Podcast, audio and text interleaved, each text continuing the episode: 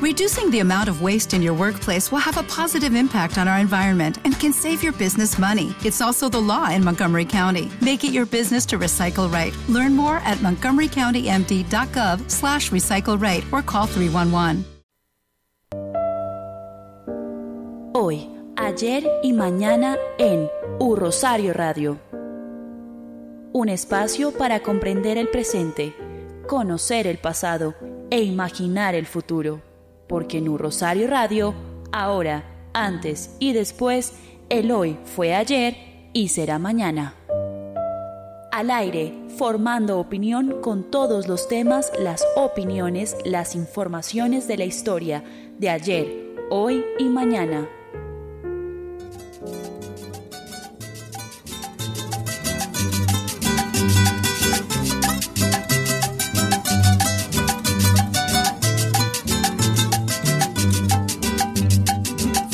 Voy a contarles lo que en Bogotá pasó. La noche 9 de junio Efraín González murió. Él era un hombre formal, querido por mucha gente. Eh, muy buenos días a todos nuestros ciberoyentes. Un feliz 6 de febrero para todos. Iniciamos un nuevo programa de hoy, ayer y mañana con la historia la historia de un cóndor, que al igual que un niño, por seguir volando y volando, un día el sol encontró. Un mandolero extraordinario, sin miedo a la aventura y a la lucha sanguinaria, un guerrero invulnerable. Le decían Don Juan, siete colores o el hermanito, pero su nombre Efraín González tenía la marca del hombre que ayudado por su tierra y su semblante no dejaba que una bala se le acercara era de esos hombres que muy frecuentemente eran alérgicos a las balas. Recuerden amigos que ustedes nos escuchan, nos están escuchando a través de nuestra página web www.urrosarioradio.co y asimismo si se pierden alguna parte de este programa y quieren revivirlo pueden hacerlo a través de la plataforma Spreaker donde no solo encontrarán todos nuestros capítulos sino todos los programas de U Rosario Radio. También abrimos la invitación a todos los que quieran seguirnos en redes sociales donde nos encontrarán como U Radio. Allí pueden dejarnos sus comentarios y felicitaciones con el numeral hoy, ayer y mañana. Así que con el tema sobre la mesa y por supuesto con el Control Master de Nelson Duarte, soy Germán Sarmiento y empezamos un capítulo el día de hoy. Profesor Álvaro Pablo, yo quisiera que nos contara un contexto sobre la vida de este personaje y sobre todo cómo él llegó a su vida, cómo llegó esta historia a su vida. Sí, sí, muy bien, Germán, buenos días y a todos nuestros ciberoyentes. Usted ya puso la mayoría de los alias que le tenían a Efraín González y que, lo acompañaron hasta el final de lo que fue un final trágico. Entonces, ahora que yo leo eso, Efraín González Telles, Telles era su segundo apellido, nació en una vereda que la conozco personalmente, y la conozco personalmente porque alguna vez, con motivo de un trabajo de campo justamente sobre testigos todavía sobrevivientes de la violencia partidista en su última etapa, que justamente coincide con la de Efraín, la Universidad Pedagógica Nacional, pues me permitió ir con un grupo de estudiantes de semestres avanzados a visitar los territorios por los que usualmente Efraín González nació, deambuló, delinquió, masacró, pero también para averiguar la mitología que hasta el día de hoy increíblemente no ha cesado. Entonces, en ese contexto que usted me pide, Germán, Efraín González nació exactamente en una vereda que se llama Cacho de Venado, o Cacho Venado, porque aquí la gente nunca termina bien las palabras. Eso queda relativamente cerca, o muy cerca mejor, del municipio de Jesús María, municipio que a su vez queda muy cerca de Puente Nacional, municipio que a la vez queda muy cerca de la belleza de Florian y de otras zonas en el extremo sur del departamento de Santander. Hijo de humildes campesinos, la verdad es que en términos culturales entiendo que Efraín no logró llegar a lo que hoy llamaríamos eh, bachillerato, creo que escasamente a cuarto, quinto de primaria, y inicialmente su vida transcurría, digamos, plácida, tranquila, pero la violencia partidista lo obligó a cambiar de talante en un momento dado, pero esas cosas no se producen sino de manera gradual. En 1950, y eso era relativamente común, para hacerse como una vida más estable, ingresó al Ejército Nacional, que a mí me parece que es un dato que mucha gente desconoce, y lo hizo hacia 1950. Allá se estuvo por lo menos cinco o seis años, que son los requeridos, en el caso de él, para ascender al grado de cabo primero. Para los que no entienden la graduación de los suboficiales en Colombia, eso es un poco complejo, pero es más o menos cabo, cabo primero, eh, sargento eh, sargento primero, sargento mayor, eh, etcétera, etcétera.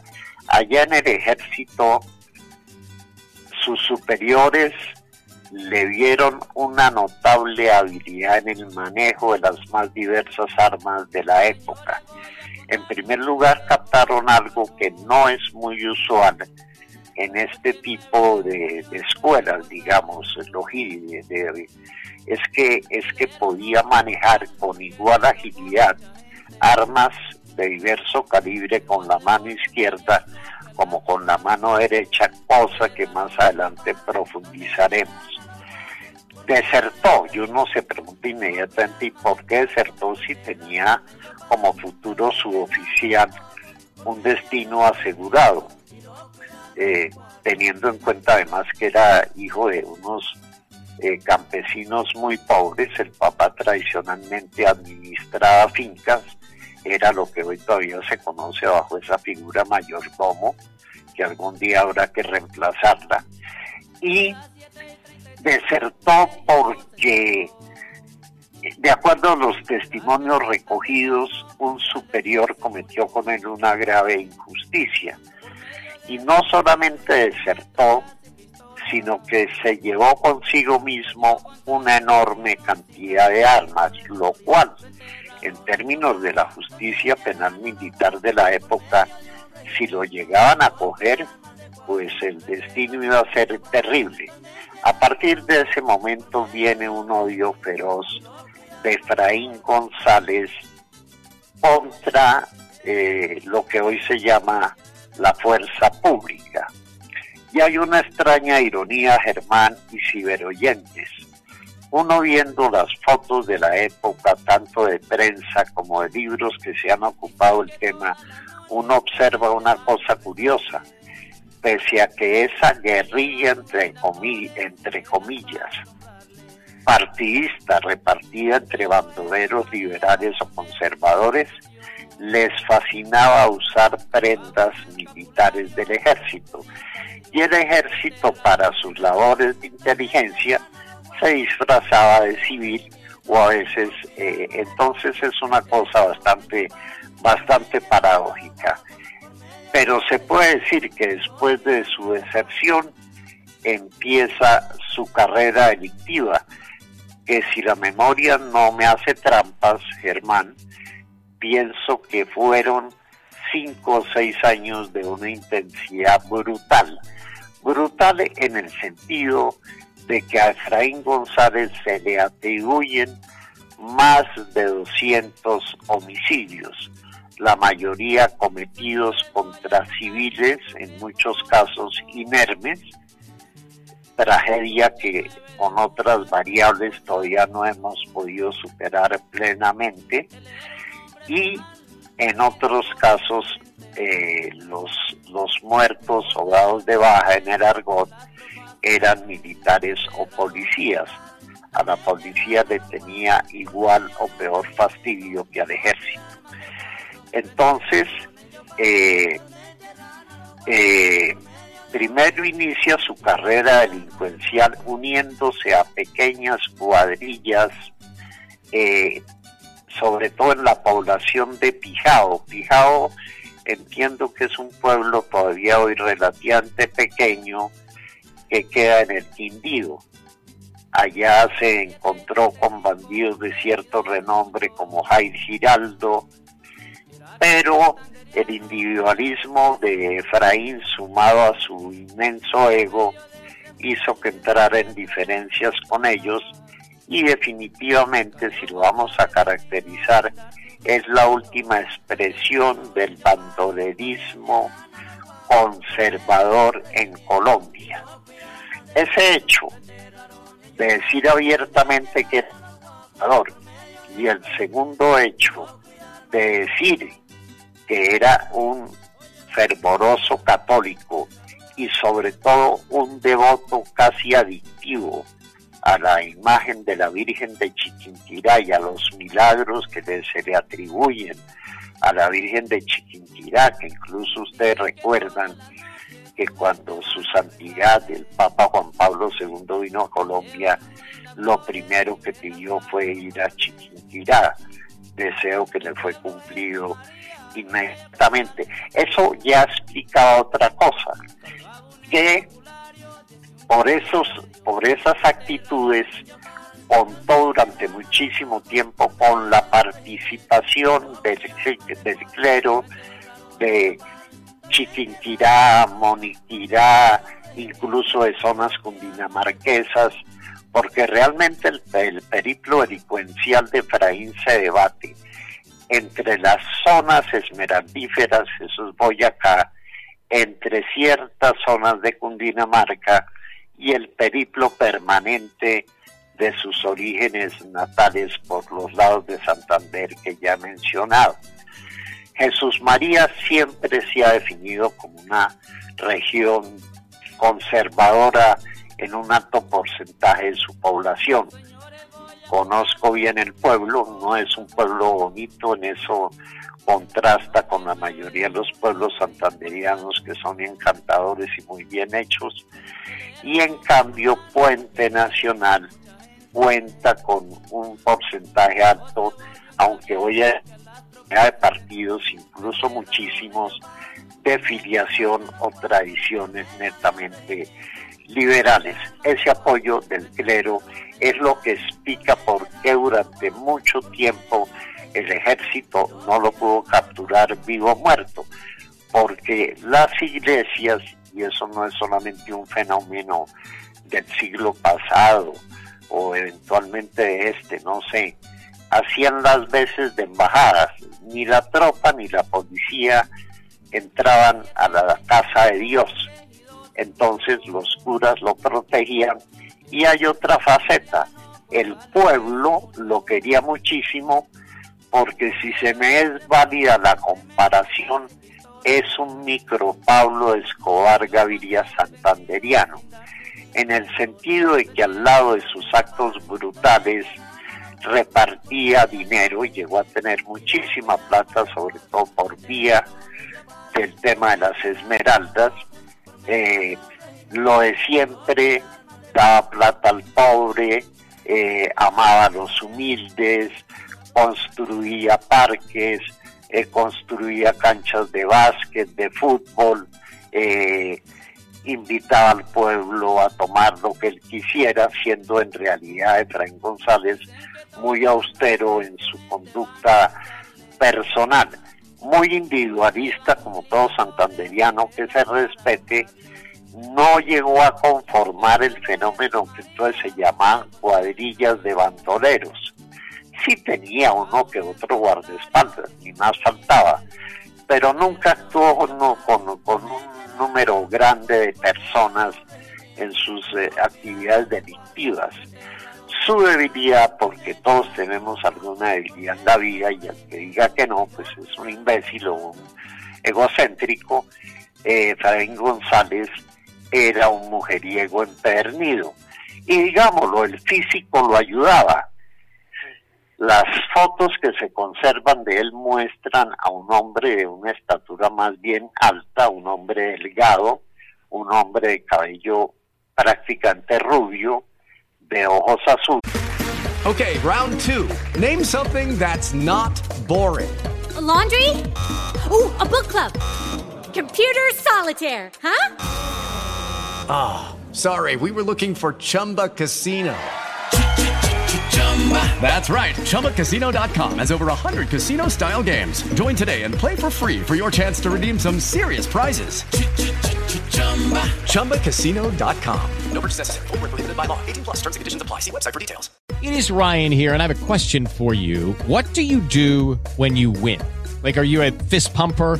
a woohooer, a hand clapper, a high fiver. I kind of like the high five, but if you want to hone in on those winning moves, check out Chumba Casino. At ChumbaCasino.com, choose from hundreds of social casino style games for your chance to redeem serious cash prizes. There are new game releases weekly, plus free daily bonuses. So don't wait. Start having the most fun ever at ChumbaCasino.com. No purchase necessary. BGW. Void were prohibited by law. See terms and conditions. 18 plus.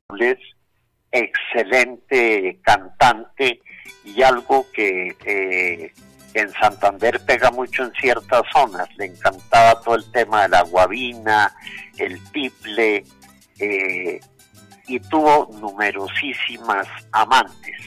Como veremos más adelante, justamente una amante despechada fue la que al fin lo delató ante las autoridades militares y policiales del momento la, la, fama que adquirió en términos delictivos fue tan grande que fue declarado enemigo público. Se ofrecía y afortunadamente se conservan afiches que se colocaban en todas las regiones donde el bandido usualmente hacía sus tropelías, ofreciendo hasta 50 mil pesos para quien lo entregara vivo o muerto. Si usted hace la conversión, Germán, de 50 mil pesos en la década de los 60 y estamos en el 2023, calcule si estuviera vivo cuánto sería el equivalente. Entonces, Efraín ya era una leyenda en vida. Eh, ¿Por qué vuelve a Santander después de haber entrado, ya dije, en desavenencias con ciertos líderes ahí de cuadrillas bandoleras? Porque políticos influyentes, no solo locales, sino incluso senadores, y senadores conservadores, obviamente, y senadores mayoritariamente eh, santanderianos por el tema del paisanaje, trajeron eh, a Efraín para barrer determinadas zonas de elementos liberales que estaban expropiando tierras y boleteando a, poderosos poseedores de tierra, haciendo una aclaración que hay que hacerla, que de todas maneras Santander nunca ha sido latifundista, pero sí de pequeña, mediana propiedad, y había gente muy acautelada que estaba sometida ya a la práctica del boleteo, eso no ha cesado hasta nuestros días. El mismo Efraín cada vez que cometía una tropelía dejaba cartas o dejaba cartas de amenaza, se conservan muchas. Entonces, eh, eso explica que contara con el apoyo de políticos conservadores. Incluso hay algo que a uno le deja un mal sabor de boca. Un político conservador, obviamente ya fallecido, santanderiano, Hernando Solzano González, en 1964 llegó a ser una defensa pública de Efraín González, poniéndolo prácticamente como un Robin Hood, como un hombre de una enorme eh, sensibilidad social y exonerándolo de cualquier presunción delictiva, ¿no? Bueno, entonces comienza la mitificación. Usted colocó los usuales apodos que se le tenían, pero como su especialidad era que nunca lo lograban atrapar, se comenzó y eso eso eso existe mucho en, el, en el- nuestro imaginario rural campesino que usted lo insinúa ninguna bala le entraba se podía transformar en eh, eh, eh, eventualmente incluso en un animal en un ave en una piedra en un árbol en una mata de plátano es decir podía invisibilizarse a su antojo cuando se veía cercado por las tropas. Bueno, y, y pues claro, Maestro, si usted me lo permite, yo quisiera dar el contexto de por qué nace la primera no- mitificación de este bandolero. la primera que es Germán, La primera mitificación de este bandolero. Precisamente hay un contexto y hay un día en específico de la historia en la que este hombre trasciende las barreras y a 200 soldados uniformados que estaban dispuestos a asesinarlos. Y es que en la provincia de Vélez, después de la muerte de Jair Giraldo, cuando este bandolero se traslada por que los lugartenientes de la pues, locales querían neutralizar a la guerrilla liberal, el 17 de abril de 1960 el Ejército Nacional atacó la casa de Efraín González en la finca del Recreo del municipio de Albania, Santander. mire, en esa finca está muy bien informado Germán. Eso solo sucede en Colombia, eso pasó a registrarse, usted no verá eso en ningún otro lugar del mundo. García Márquez hubiera podido hacer de, de eso un magnífico relato. Eso se conoce como la batalla de las avispas. Le cercaron efectivamente la finca El Recreo. ¿Qué hizo Efraín González? Toda finca, o por lo menos durante mucho tiempo, toda finca que se respetase de serlo, tenía lo que se llama un zarzo. Él, bien apertrechado en munición, estaba en el zarzo. Y en todo zarzo de clima templado, cálido, por regla general, a condición de que nadie se meta con eso, hay muchos avisperos. Todos hemos visto, cuando hemos ido al campo, pues las, los, los nidos de las avispas, que son a veces gigantescos. Efectivamente, más de 100 soldados lo tenían rodeado. Y si no estoy mal en el dato, porque en esto cualquier mala interpretación, pues no arregla el asunto, creyeron que la mejor manera para rendirlo era primero amenazar que le iban a matar a su propio padre y como no se rindió, efectivamente abatieron al papá de Efraín González por el cual él sentía verdadera veneración. Esa batalla duró cerca de una hora. ¿Qué carta se jugó Efraín González? Echarle plomo a los avisperos. Imagínese usted, Germán, miles y miles y miles de avispas. Eso confundió a todo el mundo.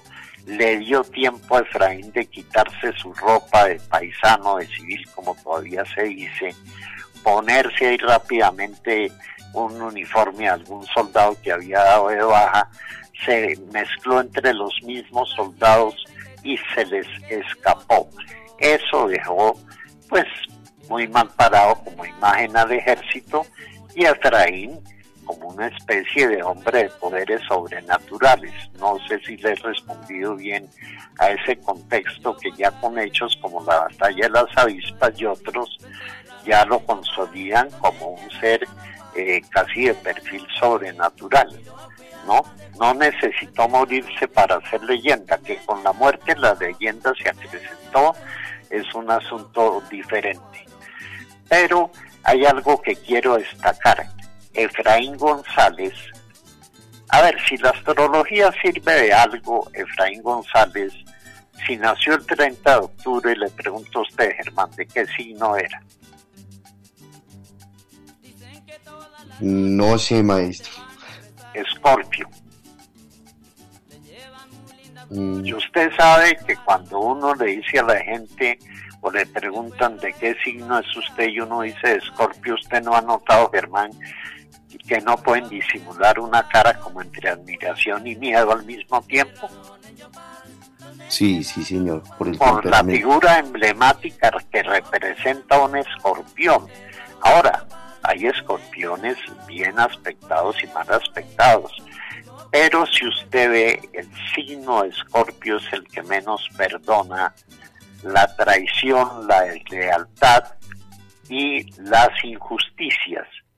Y cuando están mal aspectados son de unos rencores de largo aliento que brotan en cualquier momento. Bueno, esto es, es más anécdota, porque en realidad uno tampoco puede hacerse esclavo y menos de estos ridículos horóscopos ahí que usualmente salen por todas partes. Pero tenía Germán la agilidad de un tigre. En todo era como un felino. Es que uno cuando ha tenido gatos y se pone a fantasear y se imagina, así actuaba Efraín González, con sigilo, eh, con cautela, eh, con suavidad al principio. Y yo insisto, no cualquier persona puede manejar eh, una ametralladora, en esa época eran las famosas Madsen o dos revólveres y dar con la misma precisión.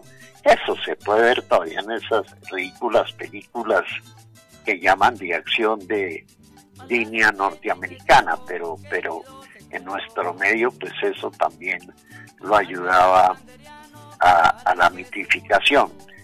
Y hay que agregar otro dato que más adelante tendrá sentido, Germán y ciberoyentes, es que Efraín, aparte conservador, sentía mucha simpatía por el movimiento justamente formado en la década de los 60 por el antiguo presidente eh, calificado muchas veces de dictador, el general Gustavo Rojas Pinilla, y conocido como la NAPO.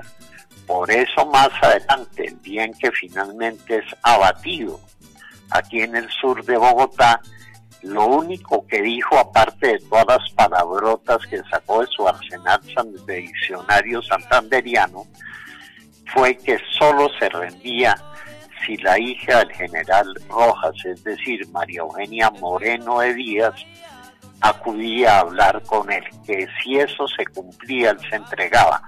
Obviamente María Eugenia nunca apareció, y yo de ella pues tampoco hubiera aparecido, la verdad sea dicha. Entonces, tengamos en cuenta que como tenía mucho dinero por cuenta de las zonas esmeraldíferas, pues tenía para comprar eh, conciencias, compraba jueces, compraba testigos y además por psicología de masas, cuando el humilde ve que alguien le está entregando techo, le está entregando plata en líquido, le está entregando mercados, ese humilde por regla general nunca ve ni oye nada cuando llegan las autoridades a interrogarlo. En el caso de Efraín eso se cumplió durante más de cinco años al pie de la letra, ¿no? Eh, hay un caso que es sobresaliente. Una vez decidió confesarse públicamente, oiganme en esto, con micrófono en mano y claro, un sacerdote de rigor al lado. Se confesó de varios pecados y el sacerdote un poco tembloroso y, y con miedo le dijo, Efraín, hijo mío, ¿y tú no vas a hablar del quinto mandamiento? Y se puso enfurecido y dijo, yo no veo que sea un delito, que sea un pecado mortal matar liberales. Luego, si usted no me va a absolver por ese pecado, yo mismo me autoabsuelvo. Y el cura lo tuvo que absolver. Y eso fue frente a una enorme multitud de gente. En Puente Nacional, hacia el 63-64, cometió una masacre, un grupo, unos líderes, asesinó primero a un líder liberal, al velorio fue mucha gente por las connotaciones de ese líder, ubicado estratégicamente eh, detrás de unas bananeras, la gente en el sepelio tranquilamente mató a más de 11 personas en, en pleno sepelio, en plenas honras fúnebres, eh, y si usted va algún día a Puente Nacional, verá que eso se conoce como la calle de la Cantarrana, donde está un monumento, una placa, donde están los nombres de los abatidos por Efraín con su eterna ametralladora eh, ese día fatídico. En Puente Nacional su nombre es maldito en Jesús María su nombre es bendito. Y quiero decirle, Germán, que Jesús María queda en carro a media hora de Puente Nacional. Sí, maestro, precisamente fueron 12 los civiles que fueron ejecutados en Puente Nacional. Pero... It is Ryan here and I have a question for you. What do you do when you win? Like, are you a fist pumper? A woohooer, a hand clapper, a high fiver. I kind of like the high five, but if you want to hone in on those winning moves, check out Chumba Casino. At ChumbaCasino.com, choose from hundreds of social casino style games for your chance to redeem serious cash prizes. There are new game releases weekly, plus free daily bonuses. So don't wait. Start having the most fun ever at ChumbaCasino.com. No purchase necessary. VGW. Void were prohibited by law. See terms and conditions. 18 plus. With the Lucky Land slots, you can get lucky just about anywhere. This is your captain speaking. Uh, we've got clear runway and the weather's fine, but we're just going to circle up here a while and uh, get lucky. No, no, nothing like that. It's just these cash prizes add up quick. So I suggest you sit back, keep your tray table upright, and start getting lucky. Play for free at LuckyLandSlots.com. Are you feeling lucky? No purchase necessary. Void where prohibited by law. 18 plus terms and conditions apply. See website for details. Este hombre, increíblemente entre muchos de sus apodos, adquirió el de siete colores, pues según los campesinos de la región podría transformarse a voluntad en un arco iris para evadir a sus perseguidores. El 15 de agosto de 1962, en el sitio conocido como el Crucero, a 300 metros del límite entre Boyacá y Santander, hombres armados al mando de su principal lugarteniente El Ganso, que precisamente, y entiendo hasta donde sé, era su primo, asaltaron un bus de la flota reina que cubría la ruta Albania-Chiquinquirá. Los, los bandoleros, que creían que el automotor transportaba liberales, abrieron fuego de manera indiscriminada contra el carro y dieron muerte a 24 de sus pasajeros. Cuatro meses después, el 29 de diciembre de 1962, en la mesa, municipio de Florán, Santander, su cuadrilla fusila a 14 campesinos. Creo, maestro, que después de este contexto que acabo de dar, es cuando viene la persecución precisamente eh, por haber secuestrado a este hombre al nieto, al sobrino, nieto de un presidente, ¿no? Sí, sí, sí. Si su merced nos puede aclarar más este tema, se lo agradecería muchísimo. Y se le ha olvidado, Germán, mencionar que lo vuelven a llamar a Santander porque un feroz bandido liberal, y de paso aclaro, en esa época los conservadores le decían a los liberales cachiporros y los liberales les decían a los bandidos conservadores o pájaros o chulavitas según fuera el caso. Carlos Bernal era un bandido liberal que tenía azotada la región a punta de boleteos y muertes. Y sabiendo la experticia este bandido de Efraín González, lo llamaron para limpiar la zona. Y otra persona que tuvo concurso en eso fue una señora, ignoro el nombre, que tenía tanta plata que irónicamente la llamaban la Cenicienta, que le pasaba cualquier cantidad de dinero a Efraín González para limpiar determinadas zonas de cualquier asomo de liberalismo. Y lo propio hacían los liberales para limpiar la zona de cualquier pretensión conservadora de apropiación de tierras o de boleteos o de lo que fuera. En todo caso, adelantándonos un poco, cuando muere Efraín González un 9 de junio de 1965, se puede decir que el último exponente de la violencia partidista ha dejado de existir. Ya vendrán otras formas de violencia, pero con otras características, con otros objetivos y, que son diferentes y que algunas todavía lamentablemente persisten hasta el día de hoy. En todo caso, en todo caso, eh, yo creo que ya es hora de que nos ubiquemos en lo que le dio la vuelta al mundo. Coloquémonos, Germán, ya casi por los lados del 9 de junio de 1965.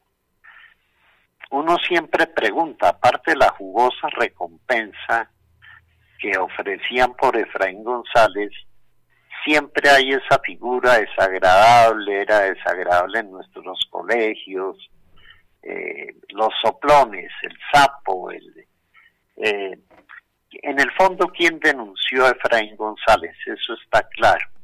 Lo denunció una mujer despechada, muerta de los celos eh, y confiada en que le iban a dar una jugosa suma de dinero eh, se comunicó más que con la policía, con elementos del ejército y les dio la ubicación exacta de dónde estaba, por lo menos temporalmente, viviendo Efraín González. Esa es una hipótesis. Otra es que efectivamente Efraín González sí había sido herido de gravedad en uno de los muchos enfrentamientos que tuvo con la fuerza pública y venía a hacerse un tratamiento clandestino a Bogotá con médicos que porque parece que la herida era seria. En todo caso estaba alojado en una casa en el sur de Bogotá, entiendo que el barrio es San José, pero alrededor de ese barrio y en esa época y todavía en la actualidad, eso queda cerca como de una colina y hay multitud de casas de invasión que recuerdan dramáticamente a las favelas brasileñas. Haga de cuenta que usted está viendo esa película brasileña tan interesante, tan bien documentada, Ciudad de Dios, imagínense que por ahí está viviendo en una casa, por cierto, enorme, Efraín González de manera temporal. El cuerpo de inteligencia militar lo tenía detectado y tan detectado estaba que se decidieron se decidieron actuar justamente el 9 de junio a partir de las 7 de la mañana. No es que a las 7 de la mañana esperara como en una película del antiguo oeste el, la balacera, no. Había que ser cautos, había multitud de casas contiguas, un error hubiera sido garrafal eh, en el objetivo dispararle a una casa. De... No, vieron con la casa que tocaba, hicieron salir a sus propietarios, una familia apellido Pinilla, incluido uno o dos niños, los pusieron a buen resguardo hicieron la figura válida jurídicamente de un allanamiento. La casa tenía muchos cuartos, acuérdense que muchas de esas casas, a la vez para lenguar un poco la tragedia económica, hacen las veces de inquilinato, todo parecía en orden, pero llamó la atención una puerta cerrada, una puerta de madera muy fuerte, intentaron tumbarla, no cedía, al fin la tumban. Y es ahí cuando otro eh, un militar curiosamente comienza a ser leyenda también desde la contraparte. Me estoy refiriendo al general Harold Bedoya Pizarro, del cual puedo decir que fui su amigo personal él en varios medios de comunicación contó su versión de los hechos. A mí también, a él le quedó muy marcado eso. Él en ese momento era teniente y él descubre que en ese cuarto, cuando logran tumbarlo, se encuentran nada más y nada menos que con Efraín González, que estaba divinamente apertrechado de armas, de municiones, tenía como para aguantar disparando un día entero. Harold Bedoya, el teniente, y Efraín González, el bandido. El, eh, Efraín hiere en una mano a Bedoya y Bedoya hiere en otra mano a Efraín González. Extrañísimas coincidencias. Quedó tan afectado en la mano Harold Bedoya que el que dirigía la, la operación, que era el general José Joaquín Matallana Bermúdez, le dijo usted no está en condiciones de combatir, retírese, ya vamos a pedir una ambulancia. Y Bedoya eh, dijo no, no, yo sigo peleando, yo sigo peleando y qué pena desobedecerles la orden. Aquí me quedo y si me tengo que morir me muero. Bedoya me contaba, y eso también lo relató en alguna entrevista que le hicieron, porque todo hombre tiene miedo, solo que hay un miedo que retrocede y un miedo que, que, que, corre hacia adelante. Bedoya siempre me comentaba que en todas sus azarosas líderes de orden público, cuando está en un peligro supremo, eh, había como una bendición, que todo el cuerpo se le anestesiaba, entonces no sentía ningún temor de nada, porque repito, se sentía completamente anestesiado. Pero ya para, si bien sobrevive Bedoya, Efraín mata a un suboficial muy estimado, creo que de apellido Kirama, eh, pero bueno, la cosa entre comillas queda así porque hay otro antecedente, como era tan ágil, tenía la agilidad de un gato, eh, llega un momento en que ya se comienzan a oír tiros desde varios sitios de la casa. Entonces la gente dijo, no, el bandido nos tendió una trampa, el tipo no está solo, está por lo menos con 10 personas más. No, pero eso era él solo eso solo se explica por la agilidad.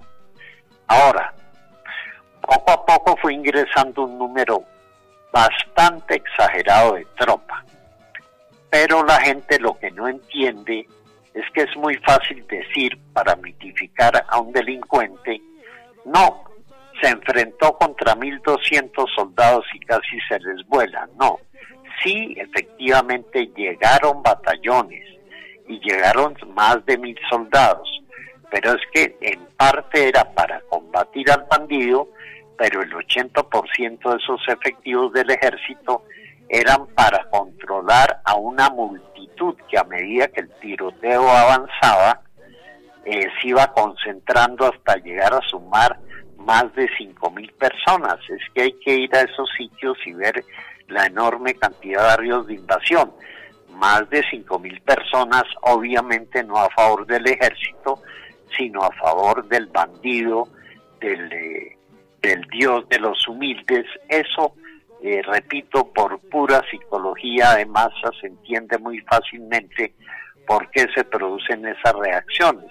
Entonces, parte de ese ejército, de esa tropa, era para contener a una multitud que como suele suceder le lanzó los peores insultos a los en, ese momento representantes del ejército nacional. El temor de los militares, porque ya habían tenido experiencias anteriores, es que Efraín esperara que las horas pasaran y ya por la noche tenía dos alternativas interesantes para volverse a escapar o mezclarse entre la multitud, que ahí hubiera sido imposible capturarlo, o ganar como estuvo a punto de ganar un lote inmenso donde también se hubiera puesto a salvo. ¿En qué hubo exageración del ejército? Por ejemplo, en utilizar artillería pesada. Yo no sé si usted repasó, creo que sí lo hizo. En que uno ve fotos y uno dice, por Dios, ¿esto dónde está pasando? ¿En qué lugar del mundo? Donde uno ve morteros, cañones de largo alcance, ¿no? Otra táctica que empleó el ejército fue lanzarle granadas de lacrimógenos que son poderosísimas. Eso obviamente está prohibido hace muchísimo tiempo en Colombia y en todo el mundo. Pero Efraín para eso tenía un recurso, para reducir los efectos de los gases lacrimógenos, toda casa que se respete, humilde o no humilde, en esa época tenía la figura de la alberca. Entonces él lo que hacía era meter toda la cabeza entre el agua para evitar los efectos de los gases lacrimógenos y seguir y seguir disparando. Curiosamente un ejército que está en condiciones de movilizar artillería pesada no tenía reflectores. Es increíble, pero tuvo que hacerse todo un papeleo con el cuerpo de bomberos de la zona para que trajeran alrededor de siete reflectores, por lo que ya dije, el temor de que el sol fuera desapareciendo gradualmente y la noche con la oscuridad beneficiara a este mítico bandolero. Ya para ese momento Efraín había dado de baja por lo menos a cinco soldados y por lo menos 15 los había dejado seriamente heridos. La cosa fue tan dramática que en un momento el ministro de de Defensa, que todavía estaba a cargo de militares, el general Gabriel Reyes Pizarro, le dijo claramente a Matallana, si hoy no cogen a Efraín González, usted mañana se va conmigo a un almacén de Berfit, me da su talla y yo le compro el vestido de civil pero usted me entrega al bandido hoy o verá, aténgase a las consecuencias. Hey guys, it is Ryan. I'm not sure if you know this about me, but I'm a bit of a fun fanatic when I can. I like to work, but I like fun too. It's a thing. And now the truth is out there. I can tell you about my favorite place to have fun. Chumba Casino. They have hundreds of social casino style games to choose from with new games released each week. You can play for free anytime, anywhere and each day brings a new chance to collect daily bonuses. So join me in the fun. Sign up now at ChumbaCasino.com. No purchase necessary. BGW. Void were prohibited by law. See terms and conditions. 18 plus. El propio presidente, que era el segundo presidente del Frente Nacional, estaba perfectamente empapado del asunto. Guillermo León Valencia. Eh, Matallana actúa con más rigor y en un momento no le queda a Efraín González más posibilidad que la de intentar ganarse alguna de las dos posibilidades. Optó por la del lote.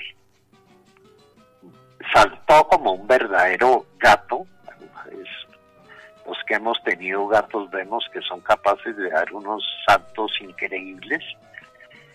Eh, utilizó la táctica de correr en zigzag para que las balas no le dieran pero finalmente un soldado le dio dos impactos y uno en la frente que necesariamente eran mortales. Ya estamos hablando y antes había tumbado como cuatro de los seis reflectores. Ya la oscuridad se venía, la luz no permitía bien, Matallana recordó y dijo, Dios mío, todo todo mi prestigio depende de lo que va a pasar ahora. Si llega a tener una cicatriz es Efraín González. Si no, aquí matamos una persona diferente y el desprestigio va a ser absoluto. Le subían, mandó que le subieran la camisa al bandido, que le dejaran la espalda desnuda y efectivamente se veía una fuerte cicatriz relativamente reciente. Entonces dijeron, al fin cayó Efraín González. Como sabían que si lo dejaban expuesto públicamente mucho tiempo, eso iba a derivar en amotinamientos, lo que hicieron fue a toda velocidad coger el cadáver, hacerle una autopsia de afán y enviarlo a Yopal. Es decir, en este 2023 Efraín González está enterrado en un lugar desconocido que permanecerá siempre en secreto para evitar el fenómeno de las romerías en Yopal, capital del departamento de Casanare, en algún lado rural de esa hermosa población. Pero sin embargo, durante dos o, dos, dos o tres días después de haber caído abatido en el barrio San José, lo que siempre se ve, la velatón, las consignas, imágenes de la Virgen María, flores desde las más costosas hasta las más humildes, la gente llorando, las mujeres llorando, es decir, había el ejército había acabado con un ángel de la guarda.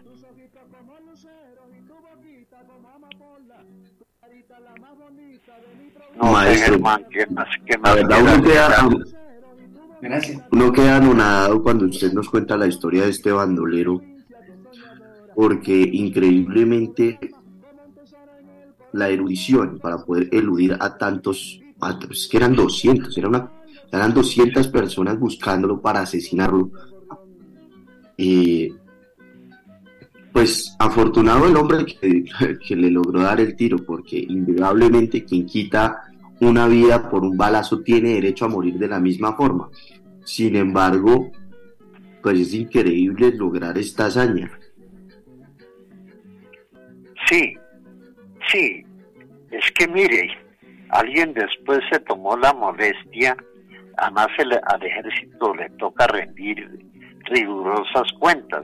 Usted sabe que independientemente de los estragos que causa un impacto de bala de diverso calibre, según el arma, uno no puede, eso, eso cuesta. Mire, se calcula que durante las cerca de siete o diez horas que duró este combate, que esto es increíble, se dispararon más de 70 mil disparos.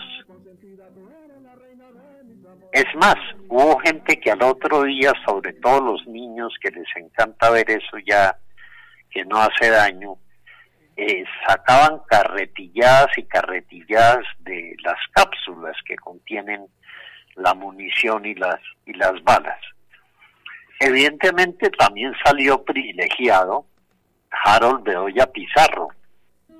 Es el primer caso que se conoce hasta el día de hoy de un oficial de grado teniente, llegó después a ser comandante del Ejército Nacional y salió en forma, eso es un paréntesis totalmente controversial, durante el gobierno de Ernesto Samper Pizano, porque ya muy valientemente, pero eso es casi de liberancia, le dijo que mientras él estuviera no iba a permitir una zona de despeje para, para las gentes de las FARC o el ELN.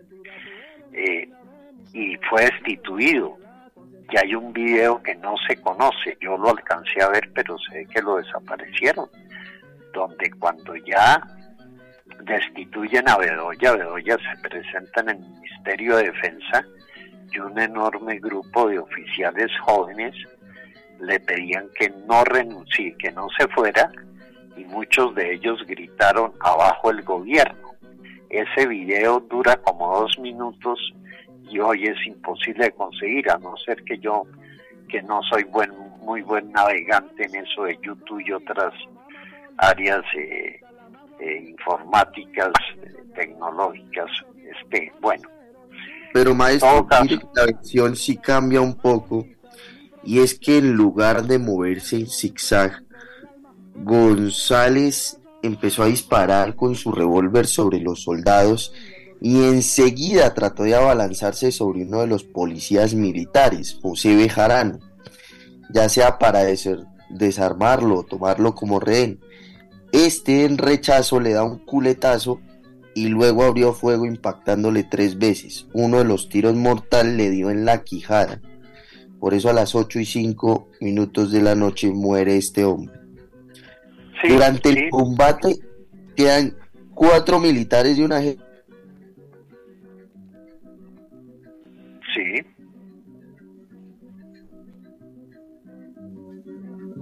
Sí. ¿Dónde estaba mi provinciana, mi negra linda? Yo te he buscado, te he buscado por todas partes y al no encontrarte... Por Sí, efectivamente, Germán. Usted tiene buenos detalles. Sí, el impacto mortal fue el tiro en la quijada, porque es que decir que a uno le pegan un tiro en la quijada quiere decir que es que eso va directamente al cerebro. Sí, ahí están las fotos. Eso, eso al otro día las, los principales periódicos de Colombia eh, mostraron las fotos, periódicos internacionales hicieron lo propio. Eh, lo que no se puede desconocer es que si bien era un hombre que cuando se lo proponía era de una crueldad extrema, era de un valor eh, como pocos. Imaginémonos otro escenario, cómo hubiera sido la vida de Efraín si hubiera podido acceder a la educación, a la tolerancia, a la capacidad dialogante, lo lejos que hubiera podido llegar con esa formidable inteligencia natural.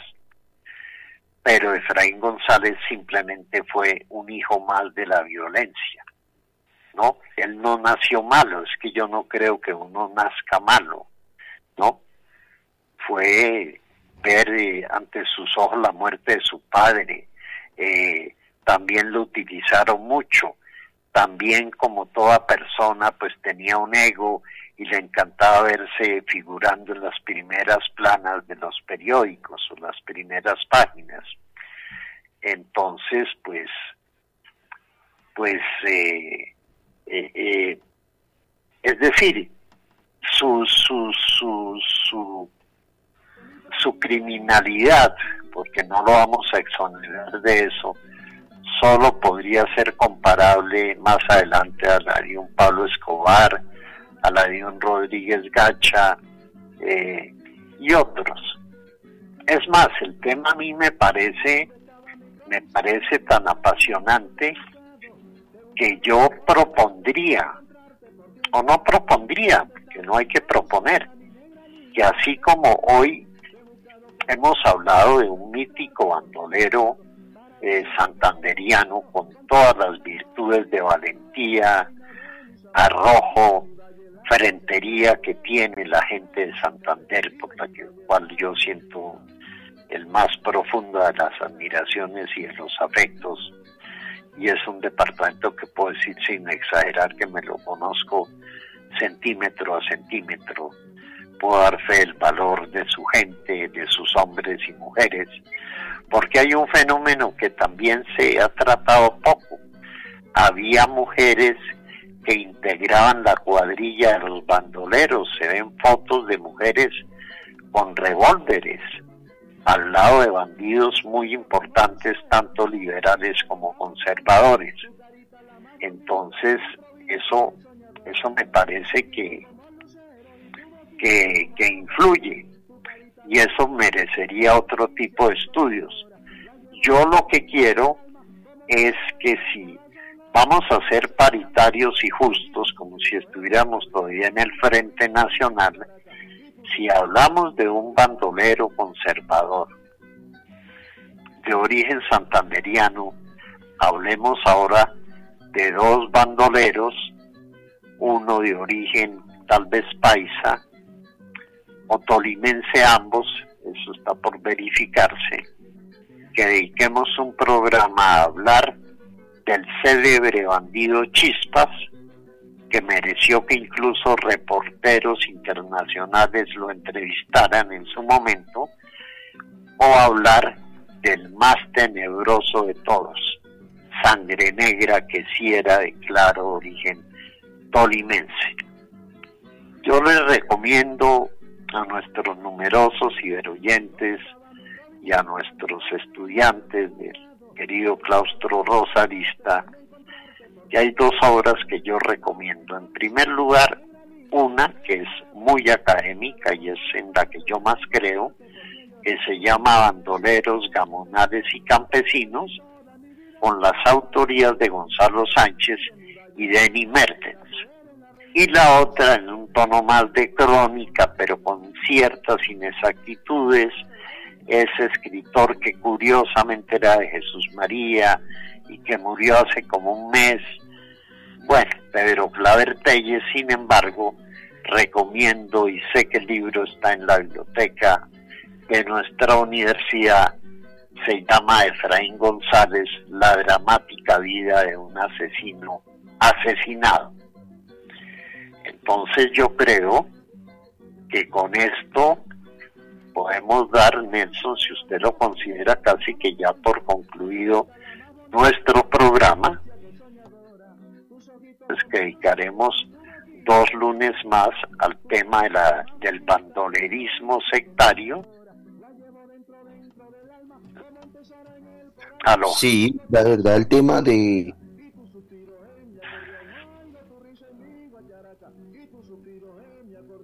Aló. Eh, eh, maestro, ¿me escucha? Sí, sí, perfectamente. Sí, está anunciando Germán que para ser justos y paritarios hablemos dos lunes, uno de un bandido que fue célebre, Chispas, y otro de Sangre Negra, y cerramos ese ciclo de las expresiones bandoleras de la violencia netamente partidista. Listo, de perfecto. Que hablemos de Jacinto Cruz Usma. Eh, a todos nuestros ciberoyentes fue un día hermoso, espero sea un buen inicio de semana. A todos con gusto haberlos acompañado el día de hoy. Maestro, hasta luego, muchísimas gracias. Bueno, no, muy amable, Germán mis amores, vive mi valle la consentida, tú eres la reina de mis amores, vive mi valle la consentida. U Rosario Radio presentó Hoy, Ayer y Mañana, un espacio para comprender el presente, conocer el pasado e imaginar el futuro, porque en U Rosario Radio, ahora, antes y después, el hoy fue ayer y será mañana al aire, formando opinión con todos los temas, las opiniones, las informaciones de la historia de ayer, hoy y mañana.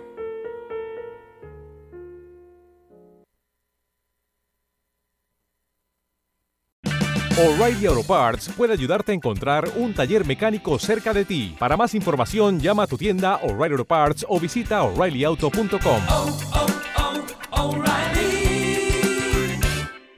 parts.